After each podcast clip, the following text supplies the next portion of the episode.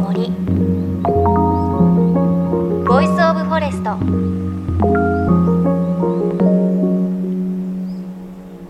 おはようございます。高橋真理恵です。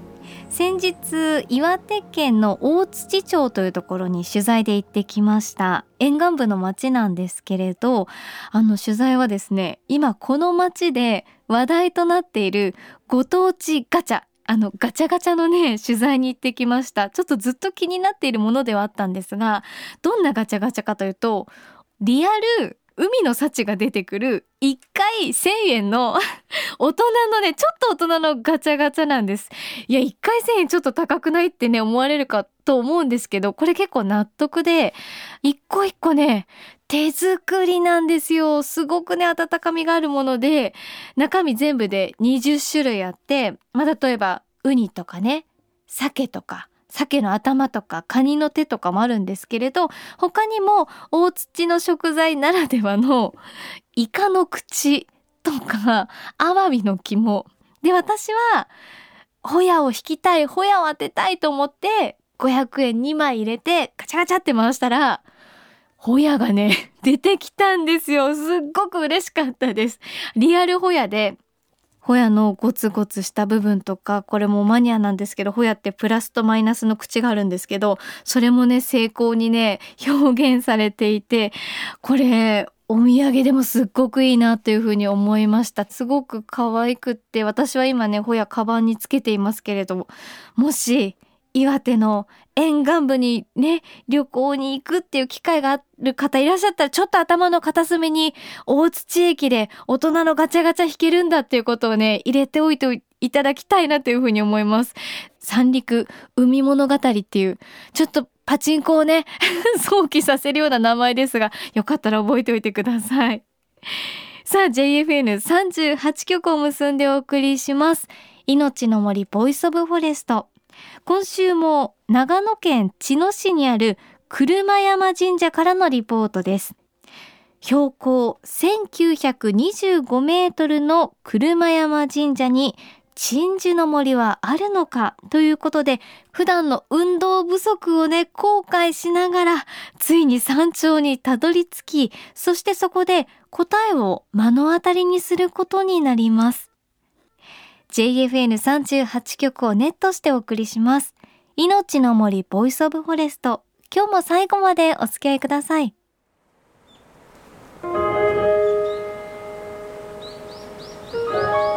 命の森 Voice of Forest 命の森 Voice of Forest高橋真理恵がお送りしていますご存知の方もいらっしゃるかと思いますが、標高や様々な条件で、そこから先は森が育たなくなるボーダーラインがあります。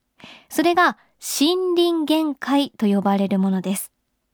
富士山で言えば標高2500メートルあたり5合目付近が森林限界とされています。で、今回取材をした長野県茅野市車山にある車山神社は標高1925メートル、かなり高いところにあるんですよね。そんなところに土地本来の樹木でできた鎮守の森はあるんでしょうか？林学博士の西野文隆さん、車山神社の宮司宮沢さんの調査団一行は、その答えを求めて山頂を目指します。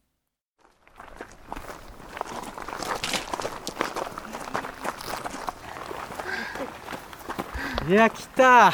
登ってきましたよ来ましたよ。来ましたね。今グーさんこれもう山頂まであと何分とか、えーあともうちょっと。今ちょうど8合目ぐらいなん8合目。であと10分ぐらいですね。おー。5分10分で。はい。そんなところになんと森が出てきました。これがこの地域のいわゆるまああのふるさとの森にちょっと近い形ですね。幹が白い、そう。幹がこう白茶色にちょっとなってて、はい。これ竹看板なんか白樺にも見えますけどね、そうなんです。一瞬白看板に見えるんですけど、うん。よーく見ると白と茶色あ。の肌も見えますよね、はいオレンジっぽい。そう。あれこれダケカンバの特徴なんですよね。へでダケカンバはですねカバノキ科の仲間で種が風によってどんどん運ばれるんですね。でおそらく今目の前にある場所は他の場所っていうのはこれ普通は車山高原スキー場にうん。冬はしてるので、うん。夏は草刈りをどうやらしてるとうん。いうことで草原を維持してるんですけども、うん。その草原を維持してない場所だとこういうふうに森林になってるんですよね。手を入れないとそう。こういう状態になっていく。他にもナナカマドの仲間ですねこれ目の前のあすぐ。目の前の、はい、この葉っぱがこれ右上覆葉って言うんですけども、ちょっと鳥の羽みたいにこうふさふさふさふさってなった付き方してるのはこれナナカマドの仲間なんですよね。他にもあのあれはオオカメの木ですね。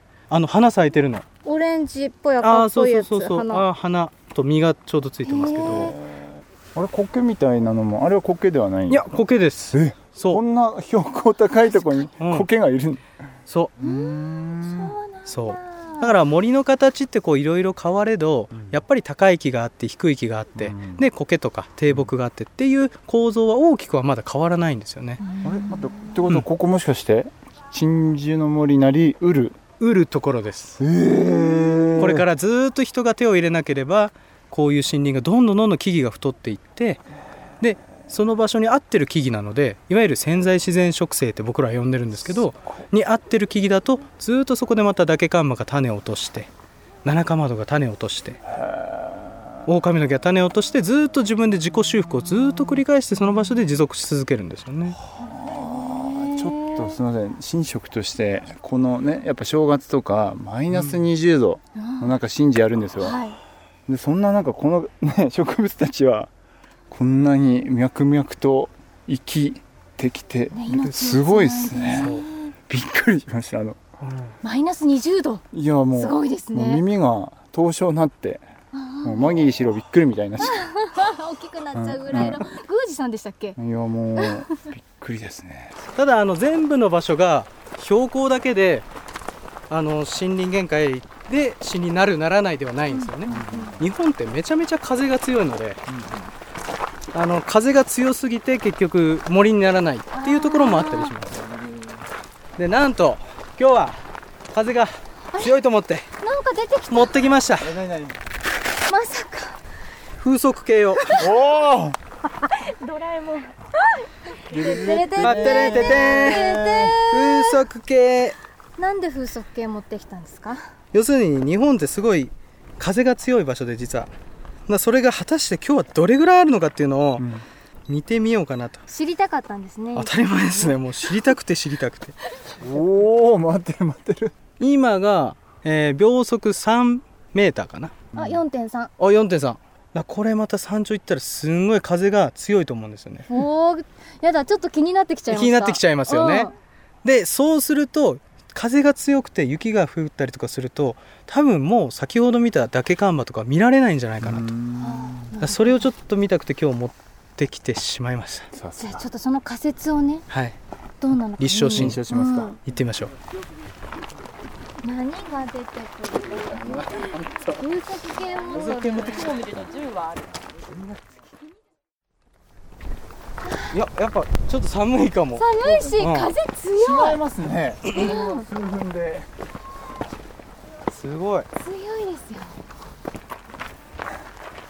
はいこちらが1925メーターですね、えー、車神社の鳥居でございます。すごい。あの正面に見えますのは実は富士山ですね。だから鳥居の中から向こうに富士山が見えるんですね。そうなんですよそこにある車山神社すごいありがたい感じしますね。ぜひ縄文から祈りの場だったって言われる場所ではい。縄文時代から。そうですねいろんな出土品が出ててもともとこの茅野っていう土地はもう本当縄文が日本でも一番長く続いた土地って言われててちょっと向こう行けば見えると思うんです。あ中入りましょうか。はい。あのすすごいですよねこのなんか頂が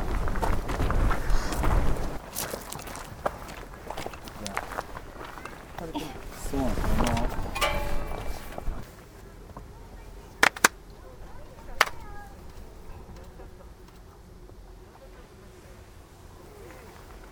ありがとうございました。ごいございます。どうですかこのね360度日本中のこう山々が見えて。で富士山が一つ見えますけどね南アルプス北アルプスも八ヶ岳だから本当もう山々がもう無数に360度こうずっくりうわで雲がこう下に見えてあこうちょうど、はい、雲海のように見えて。ですねー雲が下に見えるってすごいですよね。すごい。高さを感じる。それまあここはさっきも言った通り縄文からの祈りの場っていう通りこうやっぱこういう景色を縄文の人がこう見てあいろんなところに神が宿るのかなって感じたのかなって僕は思いますね。うんいやはい感じちゃいますよね。うん。なんか今富士山がファーって見えてきたのも、はい本当ありがとうございますって感じでしたもん。確かに。さあ車山神社ねみんなでお参りしてきましたけれど、鎮守の森ですよ西野さん。そうなんです。ねえ。今回やっぱりそのテーマは日本全国いろんな鎮守森を見てきた中でじゃあ今日は標高が 2000m ぐらいまで上がった時に果たして森があるのかっていうところから始まったと思うんですけどさっき僕風速計でちょっと調べてみましたそのあたり。なんと風速秒速で1313メートル。これ20メートルだともう人が立ってられないっていうぐらいなんですよね。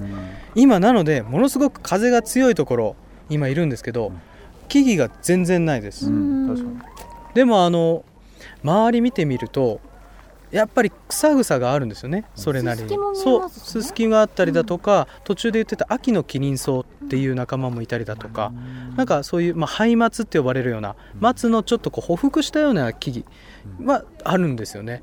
でさらにびっくりしたのが僕なんか神社の周りに木がなんか4つ立てているんですけど、はい。あれは何なんですかね？あれはですね、まあ、ここはあの諏訪の地なので諏訪大社さん。があの7年に一度やる、えー御柱がうん。あのこの周りの神社でもみんなやってまして弊社も同じくあの御柱の祭りを7年に一度やります。ちょうど今年が7年に一度の年なんで6月ぐらいにこの周りの山々から神聖な場所から木を切ってで今ちょっと4本寝かしてる段階ですね下でで10月に300人ぐらいでうらーってこ下から。う下からあの上げると。あの諏訪大社さんのはあのね下ろすやつですけどうちは山頂にある 神社なんで上げるしかないと。上げるしかない下がるとこないと。それで僕はやっぱりその鎮守の森っていうのは要するに自然とまあ人のちょうど間にあるようなものだと思っていてなんか今日そう感じたんですよね。これは僕なりの意見なんですけどもやっぱり今もう御柱を下から切って上げてきたと。やっぱりその自然を敬う気持ちだとか考える心っていうのを持ちながらなんであれが石じゃなくてわざわざ木なのか。なんでわざわざ自然の命をいただきながらそういうふうに立ててるのか。しかもこれっておそらく人によって多分考え方とかいわゆる向き合い方楽しみ方って別々だなと思ってまして今も目の前にたくさんの岩がこう積み上がってるんですけどもそこにやはりその自然の雄大さとか大事さとかが感じる人もいれば御柱を見て大事さとか雄大さを感じる方もいらっしゃったり。だから登る人もしくは訪れる人によって鎮守の森の形って、まあ、僕がさっき言っただけじゃなくていろんな考え方とかがあるのかなっていうふうにもちょっと考えさせられる一日で。なんか罪汚れが払われたような。落ちました？はい。なんかもう僕じゃないんじゃないかなって ちょっと思い始めて。入西野に入西野になったかなと。草原抜けたら入西野だ入西野になりました。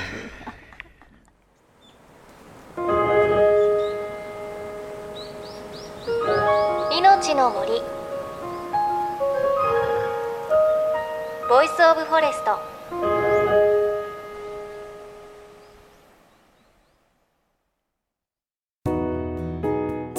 森のプロジェクトは東日本大震災で被災した沿岸部や全国の震災による津波被害が予測される地域に津波から命を守る森の防潮堤を作る活動です。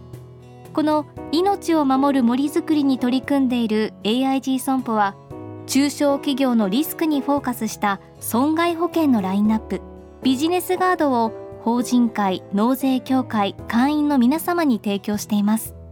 AIG 損保ではビジネスガード新規契約1件につき1本のどんぐりの苗木を植樹する命を守る森づくりを通じ被災地の復興全国の防災減災に取り組んでいます。命の森 Voice of Forest。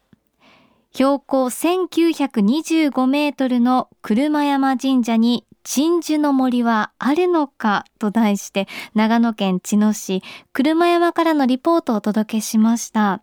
で、これ訪れたの8月の中旬頃だったんですけれど、本当に山頂、風が強くて寒かったんですよね。高さを感じました。でもそこの景色は360度日本の山々が見えて、遠くにはね、富士山も見えますし、下には雲が広がっていて圧巻の景色だったんですよね。で、そんな標高のね、高いところに鎮守の森はあるのかというね、ことを確かめに行きましたが、ありました、鎮守の森。あの、その車山神社に小さなお社があって、で、そのお社の周りに4本の柱、御柱が立っているんですよ。なので、やはりこの神社を作った人たちも、そこに自然を思う気持ちがあるからこそ、ここに柱があるのかな、御柱があるのかなということを想像すると、なんか改めて鎮守の森って昔から DNA じゃないですけど私たちの中にあるものなのかなということをね考えながらお参りをしていました。で本当にこの車山神社リフトを乗り継いでいくことができるのでお子さんでもねあの行くことができます親御さんが抱っこして連れてきている家族の方もいらっしゃったのでぜひぜひあの訪れていただきたい場所だなというふうに思いますすっごく景色が綺麗で富士山も見えてありがたいなという感じがしましたさあそして番組ではあなたの身近な森についてメッセージお待ちしていますメッセージ番組ウェブサイトからお寄せください。命の森 Voice of Forest。お相手は高橋まりえでした。この番組は AIG 損保の協力でお送りしました。命の木の森 Voice of Forest。